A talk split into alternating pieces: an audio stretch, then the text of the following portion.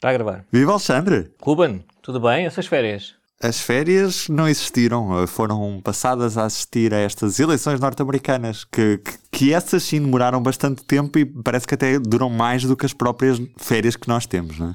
Portanto, ao final do é, quarto dia, não é? portanto foi só neste sábado, é fazer as contas, tivemos presidente eleito, uh, Joe Biden mas ainda assim continuamos com o presidente dos Estados Unidos em negação de que já existe um presidente eleito. Esta transição não pacífica pode ser o pior pesadelo dos Estados Unidos nos próximos tempos? Uh, bom, ainda não chegamos à fase da transição não pacífica, não é? Porque geralmente isso. Uh, quando, quando se fala em, em transição pacífica de poder, uh, Sim, é verdade que inclui uma concessão um, de, de, a admissão de derrota do candidato que perde as eleições, mas eh, inclui algo mais do que isso, não é? A possibilidade de, de, de haver mesmo uma recusa em abandonar a Casa Branca e de sabotar o trabalho da equipa que vem a seguir, e, e isso ainda não está, ainda não, não sabemos se isso vai acontecer, e é provável que não. Já há alguns sinais pelo menos dois senadores do Partido Republicano que já vieram dar os parabéns ao Joe Biden e a sugerir ao Donald Trump para se começar a preparar o discurso de aceitação da derrota. Um, e há, há notícias uh, nos médias norte-americanos, não sabemos até que ponto isso é bem assim ou é mais ou menos, que a própria família do Donald Trump, uh, principalmente o, o genro e a mulher, também já estão a tentar uh, convencê-lo a sair. Um, eu, eu, presumo, é sempre difícil fazer isto, mas pela leitura que eu faço, vamos ter de esperar ainda alguns dias pelo resultado de, tais, dos tais processos em tribunal que o Partido Republicano, ou melhor, os advogados da campanha do Donald Trump, uh, foram apresentando nos tribunais em alguns estados. Como, em princípio, esses processos não vão dar em nada, não sei, talvez para a semana ou no, na outra semana, já haja, não acredito que haja algum dia sequer um, um discurso daqueles uh, tradicionais de, de Donald Trump ir à televisão ou até através do Twitter e dar os parabéns a Joe Biden e apelar à união, porque é um, um discurso de, de, de, concessão implica isso, não é? Não é só dar os parabéns ao adversário, mas também uh, apelar à união. Uh, agora, significa que agora que passou a eleição, esta pessoa ganhou, portanto, por favor, ajudem-na a, a ter sucesso. Isso não, não, não me parece que vá acontecer, não é preciso acontecer, não há nenhuma lei que obrigue o, o presidente que perde, o presidente Santa a fazer isso, mas... Um, mas é tradicional.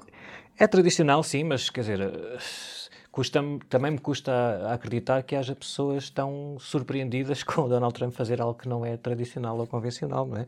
Ele, ele ele foi eleito por causa disso, por não fazer coisas convencionais. Esteve quatro anos ao contrário das expectativas de muitas pessoas que pensavam que ele mais cedo ou mais tarde iria Uh, assumir um papel de um presidente, um papel mais tradicional ou mais convencional. Isso não aconteceu, não aconteceu e só, uh, só se agravou no sentido de quem acha que isso não é nada bom, não é? No, uh, no, nos últimos tempos, portanto, um, não é nada estranho que ele não queira respeitar agora os procedimentos e os rituais da, da política norte-americana. Alexandre, neste momento a tarefa mais difícil do próximo presidente dos Estados Unidos, Joe Biden, é a tentativa de união interna ou é a recuperação da posição internacional dos Estados Unidos? É que estas duas realidades acabaram por ser bastante fragilizadas na administração Trump. Eh, é verdade. Eu, eu o que eu acho é que. Hum, vamos ligar o achómetro outra vez. Não, mas é, é uma, a opinião informada, digamos assim, é que é, hum, é mais importante para os Estados Unidos, mais urgente e mais difícil uh, tentar uh, reconstruir essa união interna. Reconstruir não será bem assim, porque os Estados Unidos também nunca foram um exemplo de coesão e união. Aliás, Donald Trump, em muitos sentidos, é, um, é uma consequência dessa, dessas divisões e não alguém que veio para aqui desestabilizar um país muito certinho. Mas, um, mas, é, mas isso é muito mais difícil. Em termos de, de política internacional, é difícil, obviamente, nos objetivos eh, de política externa dos Estados Unidos, mas isso sempre foi assim, não é? O mundo é sempre esse lugar de competição entre países e potências. Mas eh, no sentido da política externa, no sentido dos Estados Unidos se reaproximarem dos aliados tradicionais do pós-Segunda Guerra, parece-me bastante mais simples, não é? A própria figura do Joe Biden envia essa mensagem. A correria de, de, líderes internacionais, especialmente europeus, para lhe dar os parabéns pela vitória nas eleições mostra isso. Uh, portanto, nesse sentido, acho que podemos esperar uma, um, um regresso à, à, situação anterior nesse, nesse aspecto, de, nas, nas, reuniões da NATO. De, aliás, a primeira coisa que ele vai fazer quando chegar à Casa Branca é, é regressar ao, ao, aos acordos de Paris, do clima. Portanto, vamos aí as coisas vão voltar um bocadinho ao, ao normal que habitu, a que nós nos habituámos antes. É, um, depois, se uh, a grande luta com a China e etc., essas coisas vão, ou, ou em relação à contenção da Rússia, se, se, os Estados Unidos vão conseguir, com a ajuda dos uh, antigos aliados, uh, reformar um bocado as coisas que aconteceram nos, nos últimos anos, com, com a maior assertividade da Rússia, por causa também do retraimento dos Estados Unidos.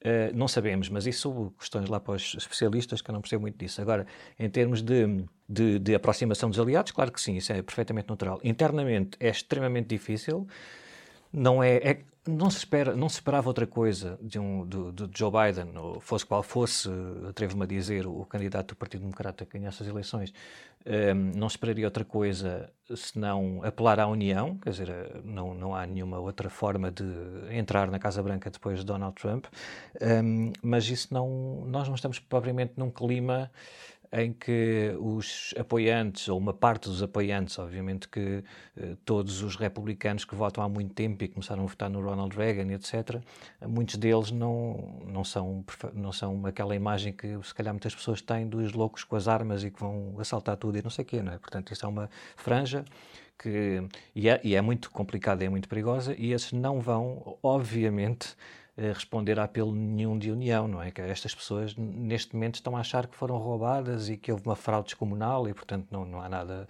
Nós estamos a falar de, de um eleitorado que tem lá dentro pessoas que acham que o presidente Trump está a ser atacado por dentro do sistema por uh, um grupo de pessoas que, de, que gerem uma rede de pedofilia e que adoram o, Satanás, não é? Nós não, isto não é uma coisa que passe com o discurso da pela união do Joe Biden. Alexandre, como é que vai ser este Partido Republicano nos próximos quatro anos? O seu trumpismo, uh, se é que podemos chamar assim a ideologia que Donald Trump implementou nos Estados Unidos, nomeadamente no Partido Republicano, uh, sem esta liderança, como é que o Partido Republicano se vai gerir nos próximos quatro anos até à próxima eleição presidencial e até às próximas primárias, nomeadamente? Isso era o que antigamente se chamava a pergunta do milhão de dólares, só que agora um milhão de dólares parece que já não é assim tanto quanto isso temos de dar outro nome qualquer, mas é, é ninguém está tudo na expectativa porque é verdade, todas as análises são legítimas. Se nós olharmos para a quantidade de votos em Donald Trump, mais de 70 milhões, Uh, e obviamente que dizer-se que tanto o, o, Donald Trump e o Joe Biden foram os, os, dois candidatos com mais votos de sempre, mas isso também se explica pela maior afluência às urnas e, e pelo momento que se vivia, não é? Não, não é todos os anos que as pessoas estão assim tão com tanta vontade de ir votar. Quando há eleições um bocadinho mais pacíficas e se ganhar um ou outro tanto se dá, estas coisas não acontecem. Mas, de facto, o, o candidato derrotado, Donald Trump, teve mais de 70 milhões de votos, mais do que qualquer outro vencedor na história dos Estados Unidos. Portanto, isso significa que ele, porque não é só o Partido Republicano, também é o Partido Republicano, mas ele tem uma, uma base de apoio muito, muito forte. Ora, se essa base de apoio se vai desmoronar se, de, rapidamente, se em poucos meses isso se atenua um bocadinho, ou se ele vai conseguir, ele ou outras pessoas, ou uh, conseguir manter aquela, aquela energia toda desses apoiantes durante muito tempo para poder, sei lá, já ouvi análises de que ele se podia recandidatar em 2024 ou assim, ninguém faz ideia. Eu acho que há vida para além do Donald Trump no, no próprio Partido Republicano, apesar de haver este forte apoio de, de uma parte do eleitorado. O Partido Republicano, principalmente no Senado, ainda não está totalmente dominado, como começa a estar a, a bancada republicana na Câmara dos Representantes por, um, por adeptos e apoiantes daqueles mais fervorosos do, do, Donald Trump. Portanto, são, são figuras eh, com, com outro tipo, com outro passado em termos políticos e eles também querem seguir com a vida, não é? Também querem perceber, porque isto é normal depois de uma derrota presidencial, que o partido que perde se tenha de tentar recompor no, no, no, nos próximos anos. É a tentação para que este, este apoio ao Donald Trump continue é, é grande, porque em outras uh, alturas, em outras eleições, quando um presidente, por exemplo, quando perdeu, quando o Barack Obama perdeu, houve um período em que o Partido Democrata esteve ali à procura, ficou órfão, não é? Praticamente, porque ninguém, o Partido Democrata não vivia as coisas dessa maneira, portanto toda a gente percebeu que o Obama saiu Uh, saiu, temos de encontrar outra pessoa, outro grupo de pessoas que liderem a ideia em cara pelo partido. Uh, obviamente que havia sempre aquelas, pessoas que falavam na Michelle Obama, mas isso em termos políticos não, nunca representou absolutamente nada, só, só essa vontade de falar as coisas pelo lado do espetáculo. Ficou órfão o Partido Democrata, o Partido Republicano uh, ficou órfão depois do George Bush. quer dizer, isso é normal, é normal que quando um partido, o seu o candidato perde, haja ali uns anos de reconstrução e de redescoberta de uma identidade, não se sabe bem o que é que os, os eleitores nos quiseram dizer, se calhar é para sermos mais inclusivos ou não, porque isso, é normal isso acontecer. O que eu dizia que a tentação desta vez é menor para isso, para, ou a tentação é maior para, para aderir à narrativa existente, é que já que há este apoio tão forte à volta do, do Donald Trump, pode ser que não haja espaço para outras figuras do Partido Republicano uh, saltarem para a frente, como rostos de um possível partido já mais com, com outras ideias e com outras propostas para o país. É, é um bocadinho por. Hum, até por. não é preguiça, mas quer dizer, aquele, já tem ali aquele eleitorado todo, para que é que vão estar à procura de, de expandi-lo? É só continuar a, a, a mobilizá-lo. Portanto, é tanto dá para um lado como para o outro. Não sabemos qual é que é hum, qual vai ser a participação, a participação de Donald Trump no futuro da política americana e também uh, em que medida é que uh, outras figuras não se está a ver agora assim ninguém, mas, mas pode aparecer. Uh, por exemplo, havia alguns nomes que chegaram a ser falados, mas assim também numa daquelas loucuras de porque o Donald Trump estava perfeitamente no controle de tudo, como a antiga embaixadora dos Estados Unidos na União Europeia, Nikki Haley ou outros, que claramente se mantiveram assim um bocadinho à margem para ver como é que as coisas acabavam, que era para saltarem logo para, para a primeira linha. Isso teria acontecido se o Trump tivesse sido esmagado nas eleições. Mas como isso não aconteceu, depende agora como passar esta transição, se, se, se, mas muito, tal como sempre aconteceu desde que o Donald Trump anunciou a candidatura no verão de 2015, tudo o que ele fez daí até agora, tudo o que, o que pode, possa acontecer no Partido Republicano e no país por causa dessa tensão é por causa de Donald Trump. Ele é que vai decidir, ele é que tem nas mãos a decisão se quer uh, contribuir para a pacificação do país ou se quer continuar a, a, a, cavalgar esta onda e a manter esta, esta postura. Eu, eu não, não, estou a ver uma, uma pessoa como o Donald Trump optar pela primeira e de repente ser um conciliador, mas ok, são uh, bem-vindas quaisquer análises diferentes. E até que ponto é que podemos ter Donald Trump em 2024 de novo a candidatar-se à presidência dos Estados Unidos? Uh, mais uma vez, é, não sabemos até que ponto é que um, a onda de processos em, tribunais, de, de, em tribunal que, que algumas pessoas dizem que vai acontecer, passar uns meses depois da, da saída, da, de, portanto, em, já no próximo ano, em relação a Donald Trump, se isso vai ter algumas implicações, se vai mesmo acontecer, se, se, se ele pode ser mesmo acusado de alguma coisa e condenado. Portanto, tudo isso, essa hipotética recandidatura à Casa Branca uh, vai também depender um bocado disso. E também da disponibilidade dele. Quer dizer, nós estamos a falar de uma pessoa que cuja personalidade já se conhece há décadas e décadas. É? Já, já, o padrão de comportamento é algo que, é, que, está mais do que. Não é preciso assim fazer muitas uh, teorias sobre o que é que o Donald Trump vai fazer. Agora, nunca, obviamente, temos a certeza do que é que ele possa, pode ou não pode fazer, mas à partida ele, ele, ele foi presidente dos Estados Unidos da América. Portanto, isto não é Uh, independentemente de se achar que ele é bom ou mau, não, não, interessa, ninguém é presidente dos Estados Unidos da América porque, olha, aconteceu, não é? Que há ali uma estrutura e uma, e uma, e uma força de vontade e uma, e que, é, que é preciso ter e é, nem toda a gente, obviamente, consegue. Ele chegou àquele patamar, tem metade do país a apoiá-lo, é, um, é quase um deus em, em, em algumas eh, franjas desse eleitorado um, houve pessoas a rezar, não é? nós vimos essas imagens, pessoas a rezar uhum. e a chorar para que ele não perca as eleições e tal. Portanto, isto não é nada normal num, num partido democrático, uh, não num partido democrata, mas num partido democrático e, e, e, aqueles que nós estamos habituados, não é?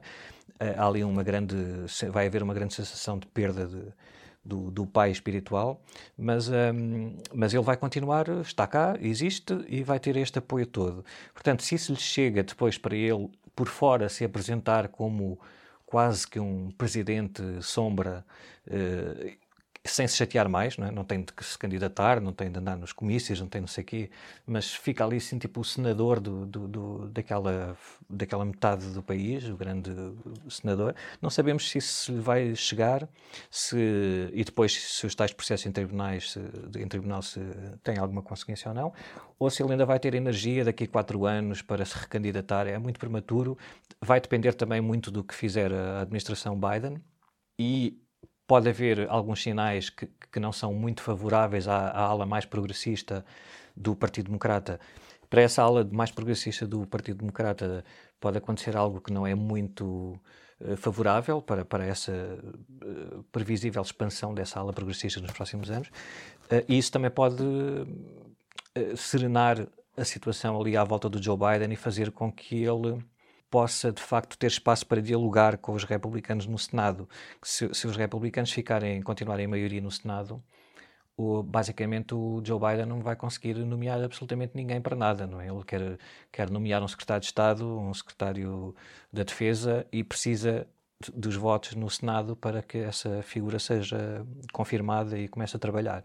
Portanto, se os republicanos continuarem em maioria, que remédio terão se não dialogar e chegar a consensos? Portanto, não, ninguém, não há nenhum cenário com os republicanos em maioria no Senado e que o Joe Biden consiga dar trabalho ao Bernie Sanders ou à Elizabeth Warren ou ao Alexandre Ocasio-Cortez, que isso é impensável, que os republicanos nunca na vida vão uh, aceitar esses nomes. Portanto, não só o Joe Biden já quer isso, quer ter uma postura mais dialogante, de consensos, que ele é assim, sempre foi, e em parte foi eleito para isso. E então, se tiver essa desculpa, entre aspas, de não ter maioria no Senado, Uh, pode ser que as coisas melhorem, até porque ele tem uma boa relação com o líder da maioria republicana no Senado, o Mitch McConnell. Estiveram lá os dois no Senado durante muito tempo. Aliás, o Mitch McConnell, eles são amigos. O Mitch McConnell foi o único republicano, o único senador republicano que foi ao funeral do filho do, do Joe Biden, portanto tem uma relação mais próxima. Pode ser que o facto dele hum, não ter, por um lado é mau, porque não, não tendo a maioria no Senado, não pode aprovar mais rapidamente as suas propostas, mas por outro lado, pode ter essa desculpa uh, para a aula progressista, não é? Dizer, olha, não posso já aprovar aqui o New Deal que vocês querem porque não consigo. Eles no Senado têm a maioria, temos de dialogar e tal. Isso serve também para as nomeações, portanto, pode também ser um escape para que a aula progressista não não entre em, em, em, choque frontal com a ala mais moderada do Partido Democrata por ela se recusar a querer ou aprovar medidas mais ousadas ou nomear nomes mais uh, à esquerda. Portanto, é, temos de ver os próximos meses. Alexandre, nesta altura já, já as televisões avançam com o presidente eleito, televisões e jornais, mas isto implica um processo formal. Quais é são os próximos passos até Joe Biden chegar à presidência dos Estados Unidos? Joe Biden, de facto, há esta questão agora, não é? Porque há muitas pessoas a, a questionar, mas são as televisões que declaram os vencedores nas eleições, não, não são as eleições, não é que ele é um país democrático, Uh, tem regras, como aqui em Portugal, também não é RTP, nem a SIC, nem a TVI que dizem quem é que é o Presidente da República, mas toda a gente está mais ou menos familiarizada com, a, com os conceitos de projeções e sondagens e contagem dos votos e, e, essas coisas assim. Isso acontece em qualquer país, geralmente nós, nós sabemos isso aqui em Portugal, quando fecham as urnas geralmente há projeções, não é? E tu sabes isso mais do que eu. Agora, nos Estados Unidos eh, sempre foi assim também, há décadas, desde que há televisão, que é a televisão que anuncia os vencedores na, na noite eleitoral. Uh, sempre que há alguma dúvida e isso agora, então, em 2020, foi evidente por causa de todos os problemas que ficou na memória das pessoas de que as sondagens não resultaram para nada em 2016 e a descredibilidade total e é tudo mau e não sei o quê. Em 2020, os, os, jornais e as televisões, então, que costumam fazer esse trabalho, têm, têm equipas específicas para andar lá a verificar as contagens uh, em todos os condados e depois perceber Uh, por exemplo, dá um exemplo muito concreto para ver como é que eles fazem isso. Na, na Pensilvânia, por exemplo, há, como em todos os estados, há condados que são muito mais republicanos ou muito mais democratas. Há um histórico de, de, de votação, não é fácil ir ver que há condados que de, em que Hillary Clinton venceu com 80% em 2016. Pronto. Nesse condado, na Pensilvânia, por exemplo, uh, até por, por uh, que é lógico isso, o, o, candidato democrata, Joe Biden, este ano ia manter essa maioria ou então ou até expandi-la em relação a Hillary Clinton. Não é? Se a Hillary Clinton teve alguns problemas e ainda teve 80% nesse condado, é claro que o Joe Biden vai ter 80%. Aquelas pessoas são as mesmas, não, não desapareceram, não houve ninguém, nenhum extraterrestres que chegaram lá e trocaram a população toda para pôr lá republicanos, portanto, aquele é o padrão. Então imaginemos se Uh, o Joe Biden vai, tem mais 20 mil votos do que o um, Donald Trump. Depois, olha-se para quantos, quantos votos faltam contar. Por exemplo, 60 mil. À partida, pode, pá, então não, não, se pode declarar um vencedor se, se, um tem 20 mil de vantagem e ainda há 60 mil para contar, não é ajuizado uh, avançar-se já quem é que é o vencedor. Pode ser, e é, muitas vezes, porque se desses 60 mil votos que faltam, uh, a, a, esmagadora maioria, 90%, porque era o caso na Pensilvânia, vem de condados que são democratas até ao osso, não é? condados que sempre votaram no, em candidatos, em maioria, em candidatos do Partido Democrata por largas margens, e não só vinham desses condados, que também foram enviados por correspondência, que nós já sabemos que este ano foi um método muito mais usado por democratas do que republicanos.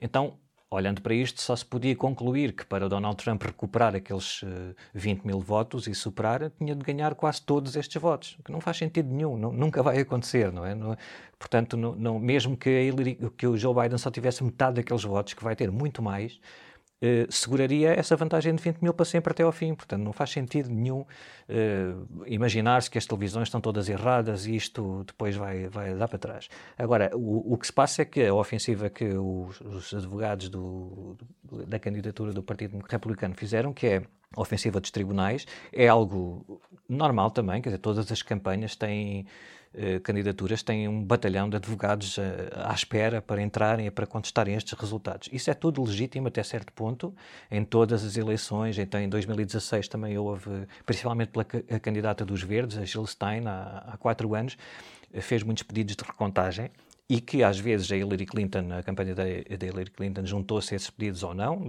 depende, mas depois é feita uma contagem, pronto, é confirmado. É, o que é que nos permite antecipar que essas coisas não vão dar em nada? As recontagens e os processos em tribunais. É a credibilidade de uma e outra coisa. Por exemplo, na, na eleição de 2000 houve o, o verdadeiro vencedor, o George Bush, só foi anunciado mais de um mês depois da noite eleitoral. Logo na noite, e isso é um exemplo que é usado muitos, por muitos apoiantes do Trump agora a dizerem, pois o Al Gore também, não sei o quê, não sei o quê. Então, o que é que se passou em 2000 diferente de agora? Em 2000 a, a questão ficou resumida à Flórida.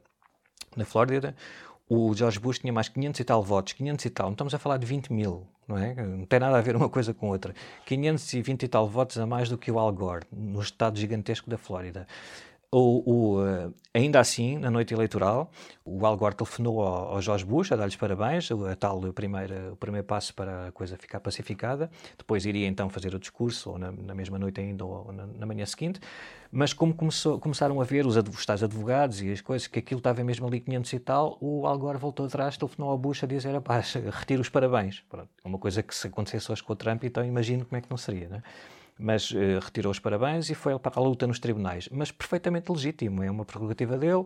Só havia 500 e tal votos, foram lá aos tribunais e o Tribunal do Supremo, passado um mês, logo decidiu que já chega disto e, e dá a vitória ao, ao Bush. Pronto.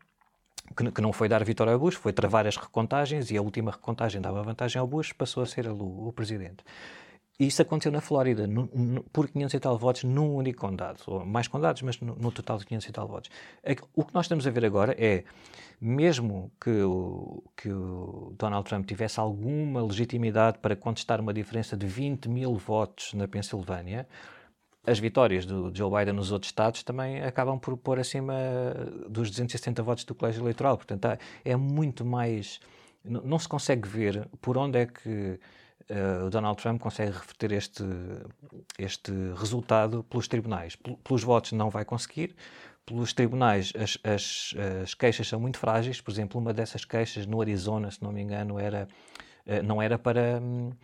Para pôr em causa os votos, porque isso não é sempre assim. Eles vão a, a, a um sítio e uma queixa é uma queixa e a outra tem outra, outros argumentos. Quer dizer, não, não se vai aos tribunais dizer quero parar a contagem, eu quero anular votos. Isso não existe, não é? Tem de se apresentar, quero anular votos. Então, olha, porquê? Olha, está aqui, está aqui fraude. Onde é que está a fraude? Está aqui isto, isto, isto. Pronto, agora só dizer que é fraude, isso não é nada. Isso é coisas para nós nos entretermos no, no, no Twitter e tal.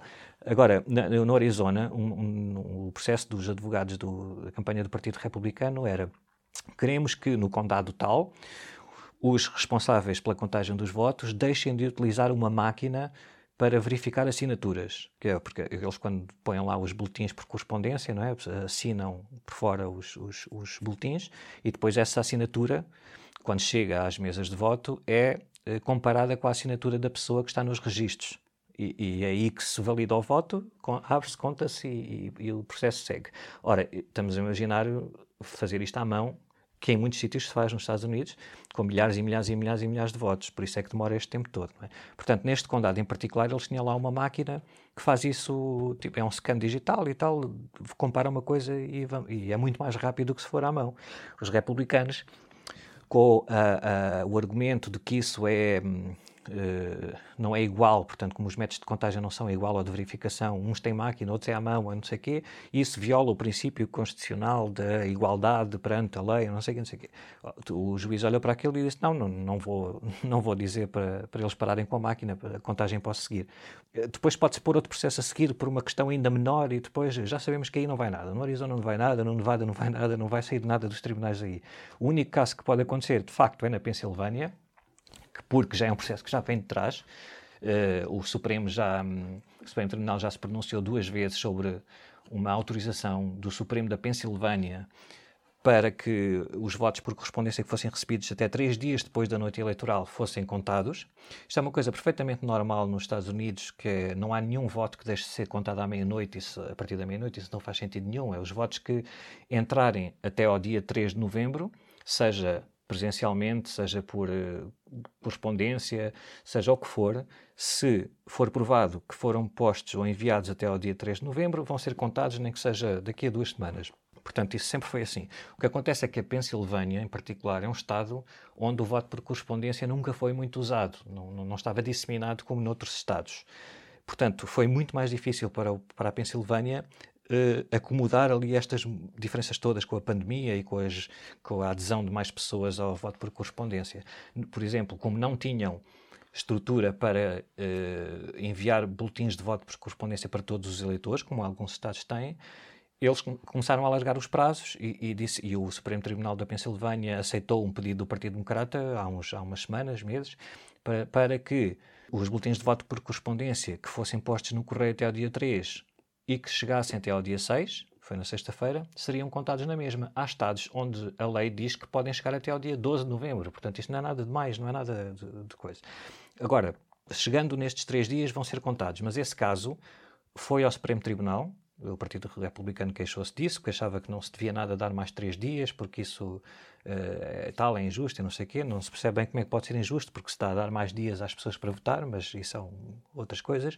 Mas no Supremo Tribunal o Supremo não se opôs por duas vezes a que a contagem continuasse durante os três dias, mas uh, em ambas as ocasiões os juízes conservadores uh, disseram que se fossem eles em maioria, se calhar tinham travado aquilo e abriram a porta a voltar a discutir o caso depois da eleição. Portanto, como agora vão estar em maioria clara com a juíza, a última juíza eh, nomeada pelo Donald Trump, há sim um cenário uh, remoto de que a contestação a estes tais votos por correspondência três dias depois das eleições possam ser invalidados pelo Supremo, uh, mas também aqui, embora seja o único sítio onde isso é possível, e, e, se o Biden ganhar nos outros estados já não precisa da Pensilvânia para nada, mas mesmo que, que, que chegue ao Supremo Tribunal, o que é que pode acontecer? Por um lado, apesar de tudo o que aconteceu nas últimas semanas, é um facto que o Supremo deixou que aquelas pessoas votassem. Portanto, isso aí o próprio Supremo já ia ter um problema para justificar como é que, tendo a oportunidade para travar estes votos antes da eleição, porque os processos foram antes da eleição, porque é que deixou passar e agora vai querer anular votos que as pessoas foram pôr ao correio pensando que podiam pôr legalmente. Portanto, aí já é um obstáculo complicado. Mas depois, imaginemos mesmo que eles estejam interessados em pôr aquilo tudo pernas para o ar e, e decisões políticas e tal, pode ser que esses votos sejam tão poucos que nem sequer vão ter influência para o resultado final na Pensilvânia. Portanto, é por estas coisas todas, não é por ser anti-Trump ou pró-Trump, que, que, que, se pensa qual é que é o cenário mais provável, não é? Portanto, uh, tirando, afastando os cenários de, de uma reviravolta eleitoral na contagem de votos para o Trump na Pensilvânia ou noutros estados, portanto, pelos votos, em princípio, ele perde e ponto final. Pelos tribunais também, muito provavelmente, não vai ter sucesso, portanto, não, não há aqui mais nenhum caminho, a não ser esperar alguns dias ou algumas semanas para que o ambiente possa desanuviar um bocadinho e, e, e segue-se em frente. Se isso acontecer, e é muito provável que aconteça, os próximos passos, muito rapidamente para acabar, é agora todos os Estados estão a certificar estes resultados que, que, saíram. Isso tem prazos variados e, e, até ao fim do mês, em princípio, de novembro, fica tudo resolvido. Depois, essas certificações dos resultados são enviados para o governador de cada Estado, cada Estado envia para o seu governador que depois verifica aquilo tudo e hum, chama lá para a reunião o tal colégio eleitoral que nós já falamos aqui algumas vezes, que não é um, um sítio com representantes uh, permanentes, mas que é, que é reunido só para as eleições, uh, que vão, vão confirmar à partida, que é o que tem acontecido sempre, confirmar esses resultados com o seu voto, no dia 14 de dezembro. Isso é o passo, assim, digamos, a primeira oficialização a sério, a sério dos resultados. Que não se espera que seja outra coisa, porque os grandes eleitores, que é como se, chama aquelas pessoas, foram previamente recrutadas pelos partidos, portanto não, não há assim grandes hipóteses, pode haver um ou outro que decida fazer uma gracinha e votar ao contrário, mas não vai ter influência nenhuma porque, por causa da diferença dos votos, não é? Teria de haver dezenas de, de, de grandes eleitores que foram treinados, não é treinados porque eles próprios são eleitores do Partido Democrata e, e até bastante ativos na, na, no partido, dezenas deles que agora, porque lhes apeteceu ou porque não sei o quê, desatassem a votar no Donald Trump. É um cenário absurdo, não faz sentido nenhum. Portanto, no dia 14 de dezembro, os grandes eleitores vão confirmar este resultado que nós já sabemos. Depois, esses votos do, do colégio eleitoral vão ser, eles enviam-nos para várias, vários sítios, para o Senado, para o, o, representantes do Estado, para o arquivista dos Estados Unidos, para que ele fique lá registado. E depois, no dia 6 de janeiro, então, de 2021, há uma sessão uh, na Câmara dos Representantes, no Congresso dos Estados Unidos, presidida pelo presidente do Senado, que por inerência é o vice-presidente dos Estados Unidos, o Mike Pence. Portanto, é o Mike Pence que vai confirmar a vitória do, do Joe Biden. Uh, os, os Estados que estão lá representados estão chamados os representantes para, para dizer qual é que foi o voto dos seus grandes eleitores. Aquilo é tudo somado, anunciado o resultado, está feito e tudo confirmado e enviam lá para, para os registros oficiais. Depois é a tomada de posse no dia 20 de janeiro, porque, segundo a Constituição, o mandato do, de um presidente termina ao meio-dia do, do dia 20 de janeiro. Portanto, a partir só o, o Donald Trump só vai deixar de ser presidente dos Estados Unidos uh, ao meio-dia do dia 20 de janeiro, que é o mesmo dia em que o Joe Biden toma posse e a Kamala Harris como vice-presidente também. Alexandre, aqui ficamos. Uh, um abraço grande. Grande abraço, até à próxima. Daqui a quatro anos, pai, não? É, não, não, vamos falar antes. um abraço então. O público fica no ouvido.